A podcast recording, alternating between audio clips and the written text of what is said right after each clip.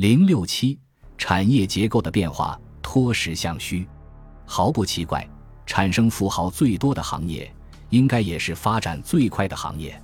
美国经济结构在二战以后获得金融霸主地位后，就逐步发生了变化。就各行业占国内生产总值的比重而言，变化最为明显的就是制造业、金融保险和地产，以及为此服务的专业服务行业。金融、保险、地产及租赁业从一九四七年的百分之十多一点上升到二零一七年的百分之二十以上。另一个有明显上升趋势的行业是专业和商业服务，从一九四七年的不到百分之四上升到今天的百分之十三，这两项加起来已经占到了整个 GDP 的三分之一。制造业占 GDP 的比重从二十世纪五十年代中期的百分之二十八的高点下降到今天的百分之十一左右，整整下降了十七个百分点。这在很大程度上要归因于制造业离开美国。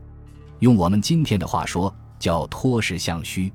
与此同时，从二战后到今天，其他行业占 GDP 的比重要么没变化，要么下降了。美国过去几十年的变化印证了坎蒂隆效应：越早接受货币增加的人越先得到好处。翻译成今天的语境，就是离印钞机越近的人越先发财致富。放在现在的整个货币金融系统下来审视。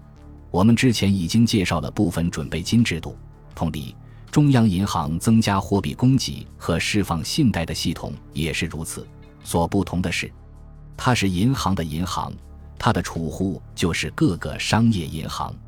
商业银行将我们存在银行的存款，按照央行规定的比例，比如说百分之十存到中央银行。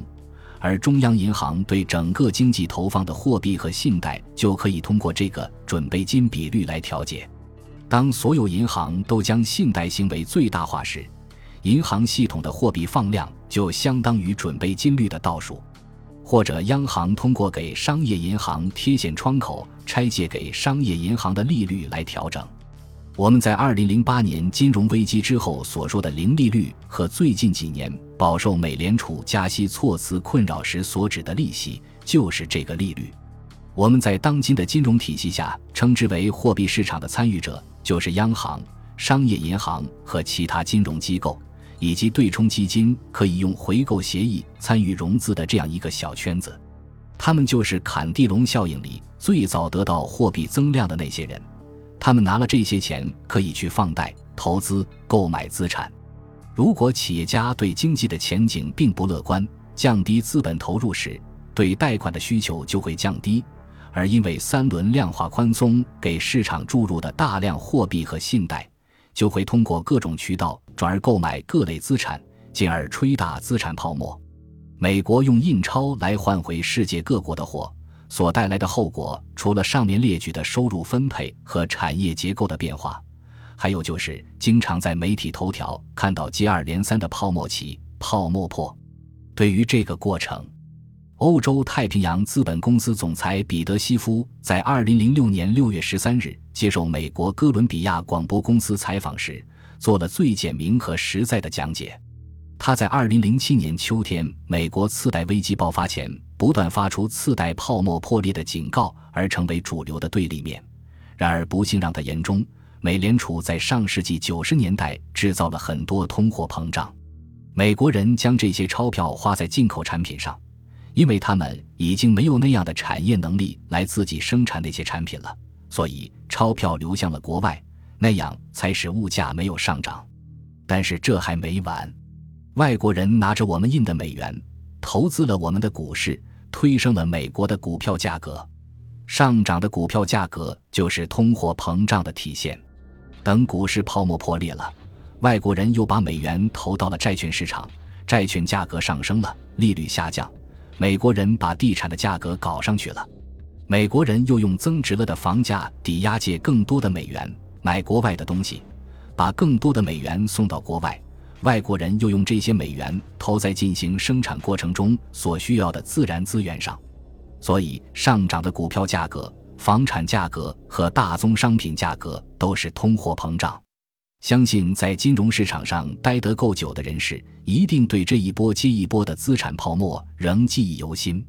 另外一位同时接受采访的某金融机构首席经济学家反驳道：“美联储不管资产价格推升的通货膨胀，只负责商品价格推升的通货膨胀。”对此，西夫的回答是：“没有所谓资产价格推升的还是商品价格推升的一说。”通货膨胀就是通货膨胀，这种情况反映到美国的国民账户上，就是贸易向下是赤字，政府财政也是赤字，也就是我们前一阵经常提到的双赤字。这一点，只有拥有垄断了印制全球储备货币的美国才能做到。原因很简单，如果放在硬通货或是金本位时代。硬通货和贸易流动的机制会使贸易赤字国的硬通货流到贸易伙伴国，而本国因为通货供给的紧缩，致使本国物价面对通缩压力而最终下降。在商品和要素价格都下降到又有竞争力的时候，生产和出口得以扩大，出现贸易盈余。换到今天的纸本位情形下，如果一个国家发生巨大的贸易逆差，造成通货流失。该国的货币相对于其他国家的货币就会大幅贬值。然而，作为世界储备货币的美元，现实情况就不同了。原则上，只要美国的贸易伙伴接受美元这个美国政府的意志信用作为结算货币，用来交换自己投入人力物力和资源生产的货，贸易就可以进行下去。但是，随着美国贸易赤字的不断扩大，美国的贸易伙伴不断的积累越来越多的美元，再用这些美元去购买美国政府因赤字不断增加而扩大发行的美国国债。对于没有硬通货作为储备的美元，难道美国的贸易伙伴就不担心美国政府无法偿还其债务？美元的购买力如何保持？美国总统特朗普在二零一九年二月的国情咨文里，对降低债务可是一字未提。看来还债肯定是排不上他的议事日程，或自此以后任何一任总统的议事日程。事实上，近几十年的情况是，美元和美国国债在很大程度上成了全世界的一项避险资产。然而，想要解除对美元购买力的这种忧虑，就要让全世界一直愿意持有美元作为一项资产，或说愿意持有美元资产，如美国国债。诚然。认为制造业不重要，金融服务和高科技才重要的人不在少数。那么，我们怎么理解特朗普要把制造业带回美国的言论这么受到选民的欢迎？